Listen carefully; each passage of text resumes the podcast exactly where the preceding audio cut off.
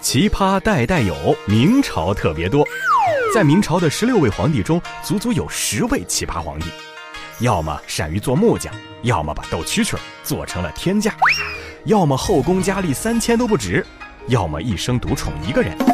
还有啊，更更奇葩的，直接开动物园做驯兽师，在皇宫拍戏当导演。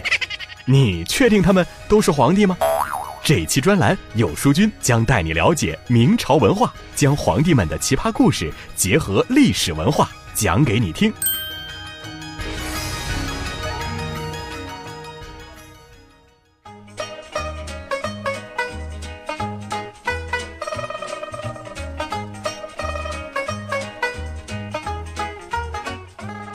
说起明朝的第六任皇帝朱祁镇。大部分人可能没什么印象，毕竟他在位二十二年，没做出什么轰轰烈烈的大事儿。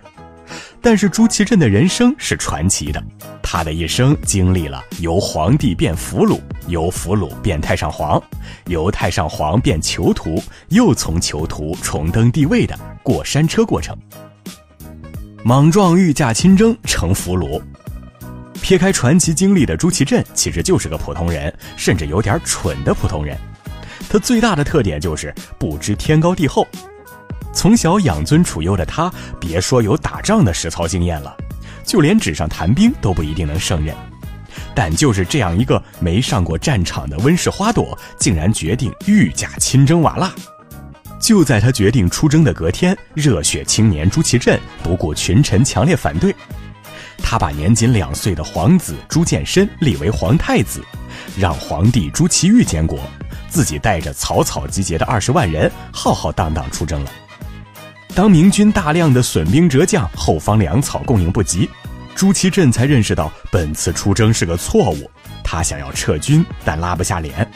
此时呢，搅屎棍王振猜中了朱祁镇的想法，便建议绕道魏州。但就在土木堡，也就是现在的河北省张家口市，瓦剌大军追上明军。就这样，堂堂的明朝皇帝朱祁镇成为了俘虏。此次事件历史上称之为土木堡之变。据《顺天目录》记载，明军二十余万人重伤居半，死者三之一，骡马以二十余万，衣甲兵器尽为胡人所得，战况不可谓不惨烈。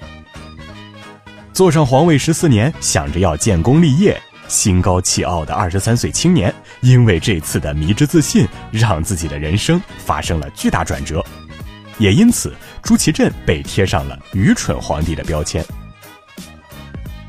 没脑子的朱祁镇把自己的一手好牌打得稀烂，但他并非一无是处，他拥有和各阶层打成一片的能力。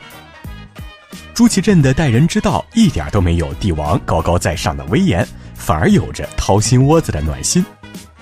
一回，他的侍卫袁彬身患重症，百般医治，仍旧昏迷不醒。着急的朱祁镇竟然趴在袁彬身上嚎啕大哭。在这场痛哭之后，袁彬奇迹般的苏醒了。你可以想象，得知皇帝为自己流了泪的袁彬心中是何等触动。因此，袁彬成了朱祁镇最忠心的下属。朱祁镇擅长和人打交道，这让他成为俘虏后的日子好过了很多。据史书记载，当时瓦剌人每两天给朱祁镇献上一只羊，每七天送上一头牛，这多么让人惊奇啊！要知道，朱祁镇刚被俘的时候，瓦剌人还提议杀了他呢。但是后来，瓦剌人简直像对待上宾一样对待他们的俘虏。他们为朱祁镇过生日，除了大摆宴席外，还专门宰了一匹马，一点都不马虎。他们还担心朱祁镇住不惯营地，特意给他建了一个帐房，并派了侍女去照料起居。喂，这哪是俘虏啊，简直是在度假好吗？在朱祁镇的强大亲和力的作用下，瓦剌人竟然彻底倒戈朱祁镇。在朱祁镇被俘一年之后，他们亲自护送千里，将朱祁镇毫发无损地送回了皇宫。在双方告别时，戎马一生的瓦剌人还流下了热泪。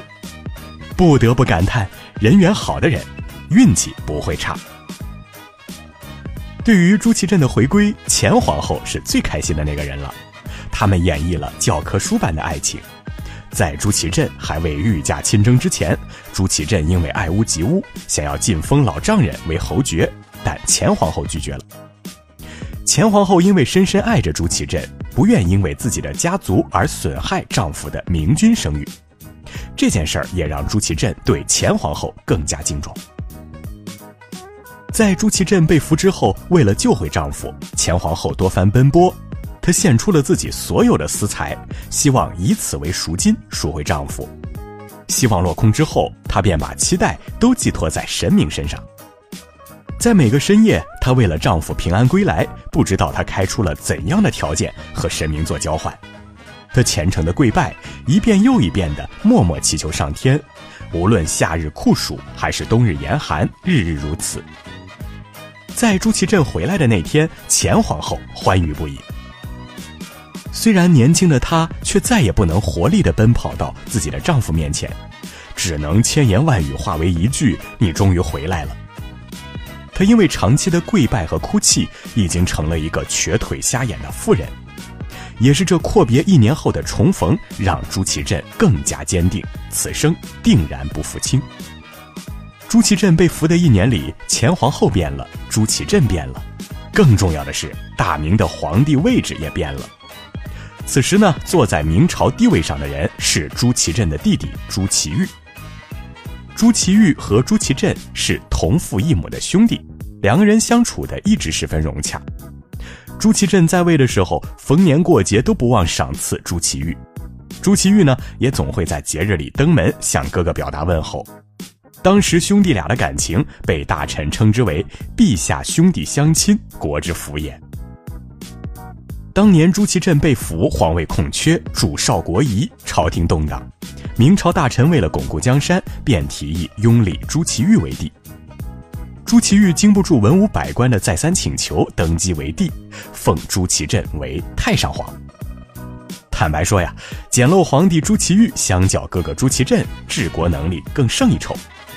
朱祁钰登基后，整肃内部，知人善任，励精图治，安定人心。后又选将练兵，击退了瓦剌的入侵，使得江山社稷转危为安，社会发展走向中兴。朱祁镇平安归来，让兄弟二人都陷入了尴尬。人心是会变的，尤其是在地位身份发生改变之后。身为九五之尊，享受着万人朝拜，这是一种很容易让人上瘾的东西。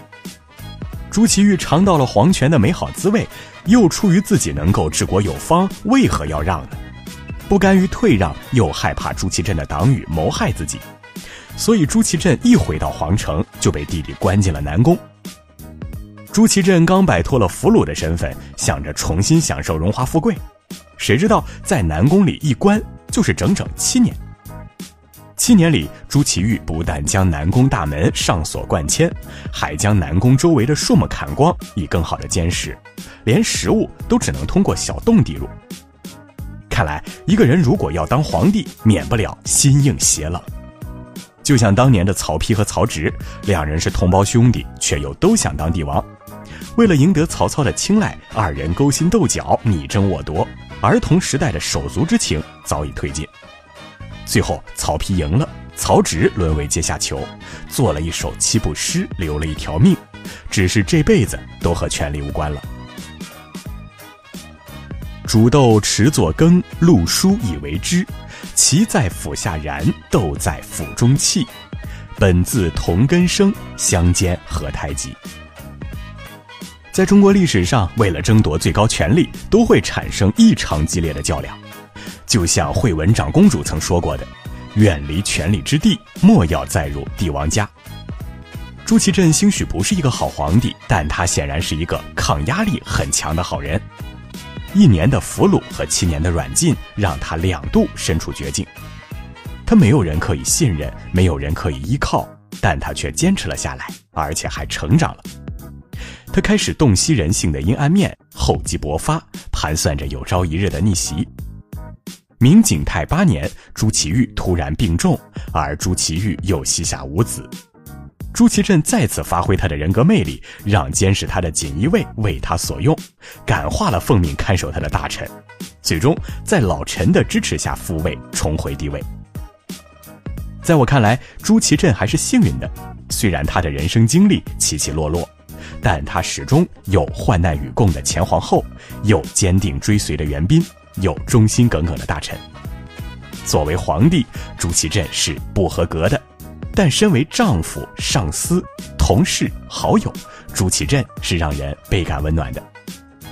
在这个大千世界，每个人都有着自己的角色，总有人天赋异禀，也总有人资质平庸；总有人肩负重担，也总有人无足轻重。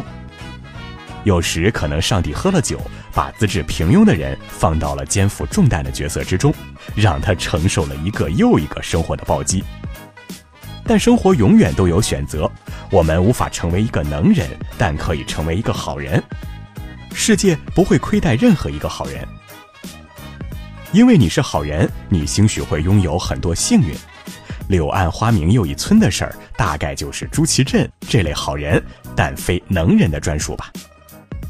但谁又规定人生必须轰轰烈烈呢？我们有着自己的小确幸，也是一种幸福了。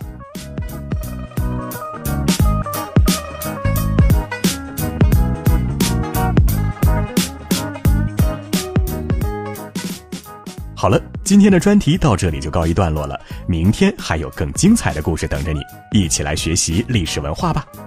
欢迎在文末留言告诉我你的思考，让我们期待明天的专题。有书君每天陪伴你哦。喜欢文章的朋友，别忘了在文末点个赞。